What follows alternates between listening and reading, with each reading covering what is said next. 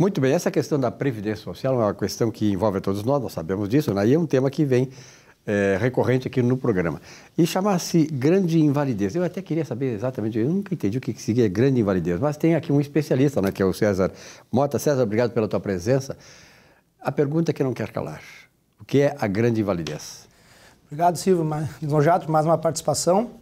Uh, a grande invalidez é um benefício, na verdade, um adicional previsto na Lei de Benefícios e no Decreto Normativo da Previdência 3048 e no artigo 45 da Lei de Benefícios, que é a Lei 8.213. O que, que trata em resumo esse benefício? A possibilidade do pagamento de 25% a mais no benefício da aposentadoria por invalidez, se é um benefício pré-reforma de 2019, da emenda 103, ou por incapacidade permanente, que é o nome do benefício atual, é o mesmo benefício, tanto a invalidez como o benefício por capacidade permanente, são, se tratam do mesmo benefício.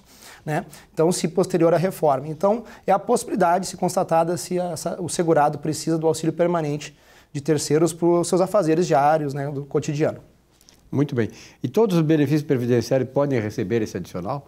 Aliás, é importante, importante salientar que nós tivemos aí anteriormente o doutor eh, Gustavo Bernardes falando alguma coisa a respeito disso. Estamos agora aprofundando aqui com o doutor César Mota. Perfeito. Até então, eu estava com o tema sobrestado no uhum. Supremo Tribunal Federal, que estava possibilitando a aplicação analógica por isonomia e igualdade para os demais benefícios, ou seja, para as aposentadorias por idade, especial, por tempo de contribuição, pensão por morte, né?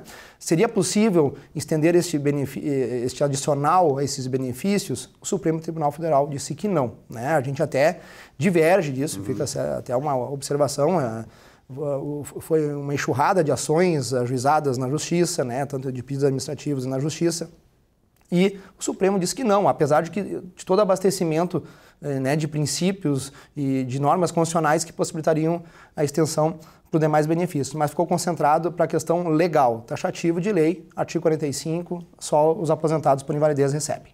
Muito bem. O valor da renda, com esses acréscimos de 25%, 25% ele pode ultrapassar, digamos, que tem um limite do teto da Previdência. Ele pode Exato. ultrapassar isso ou não? Uh, pode. Isso é uma exceção, Silvio. É, é a única exceção da Previdência de receber acima do teto. Uhum. Porque dependendo da média do benefício segurado, pode ultrapassar. Então, se ultrapassar o teto previsto de, atual de 2023, é plenamente possível receber então acima do teto, tá? Então é uma exceção e pouca gente sabe, na verdade, né, em relação a isso. Então é tranquilo mas e é uma exceção. Mas acontece. Acontece, acontece. Uhum. Médias altas, aposentados por invalidez com médias altas, recebem acima do teto. É tá. possível. E aí uma questão importante que é o seguinte, o segurado, nessas condições, ele tem um prazo para requerer esse adicional ou não? O prazo decadencial não existe para a questão deste adicional, tá? Então, ele não se trata de uma revisão deste benefício, busca adicional. Se o aposentado está aposentado desde o ano 2000 e no, no ano de 2023 adquire a necessidade desse auxílio permanente de terceiros, ele pode requerer ultrapassados os 10 anos previstos da legislação do benefício previdenciário. Pois é, e essas coisas, por isso que eu digo uma coisa, né? essas coisas têm, assim, têm dado resultado? Tem muita gente nessa situação ou não? Sim, Silvio, muita, muitos casos aí. Muita gente nem sabe que tem esse direito, pois são é, aposentados. É, uh, uh, depende... Às, às vezes, nem é, de, de, de, nem é do interesse da, do, da, da, Previdência. Né? Dependem, depende muito, da, às vezes, do próprio familiar ficar atento é. à situação. Né? Isso é uma, é uma rotina.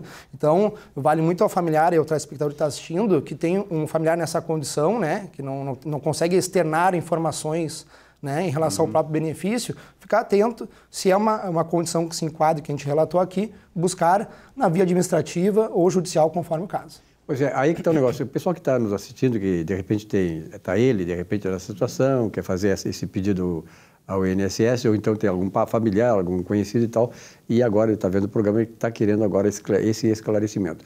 Onde é que o segurado pode requerer essa chamada grande invalidez? Isso. A grande invalidez tem que ser requerida na via administrativa inicialmente, né? Ser aposentado por invalidez ou por incapacidade permanente, fazer o requerimento direto no INSS, na via administrativa, ser concedido, ok, se negado ou concedido de forma parcial ou de forma errada, com valor errado, né? Vai gerar uma revisão, provocar judicialmente, porque vai estar com a pretensão resistida automaticamente o interesse processual de agir para a justiça. Alguma coisa que tu queiras mais acrescentar, o César, em relação à Previdência Social, essas questões? Porque período, nós estamos agora no período de imposto de renda, a pessoa está tá deslocada para isso com relação ao imposto de renda e o segurado. É, em relação ao imposto de renda, cuidar até a questão, ah, a gente citou agora aqui uma, uma questão importante que são das doenças graves, né?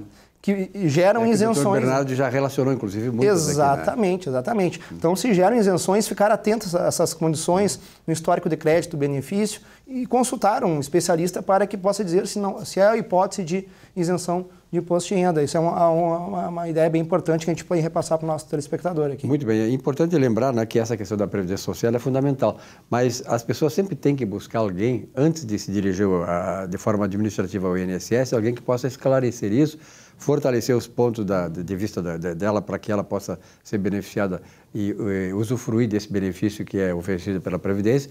E não tem erro, porque aí tem que fazer com gente que entende. César, como o escritório lá da, da, da, da doutora Silvana, de vocês, né, da doutora Luciana, Luciana é, parabéns pelo trabalho que vocês estão realizando aí e até a próxima semana. Obrigado, até mais. Um rápido intervalo, já voltamos com o nosso Economia e Desenvolvimento. Até já.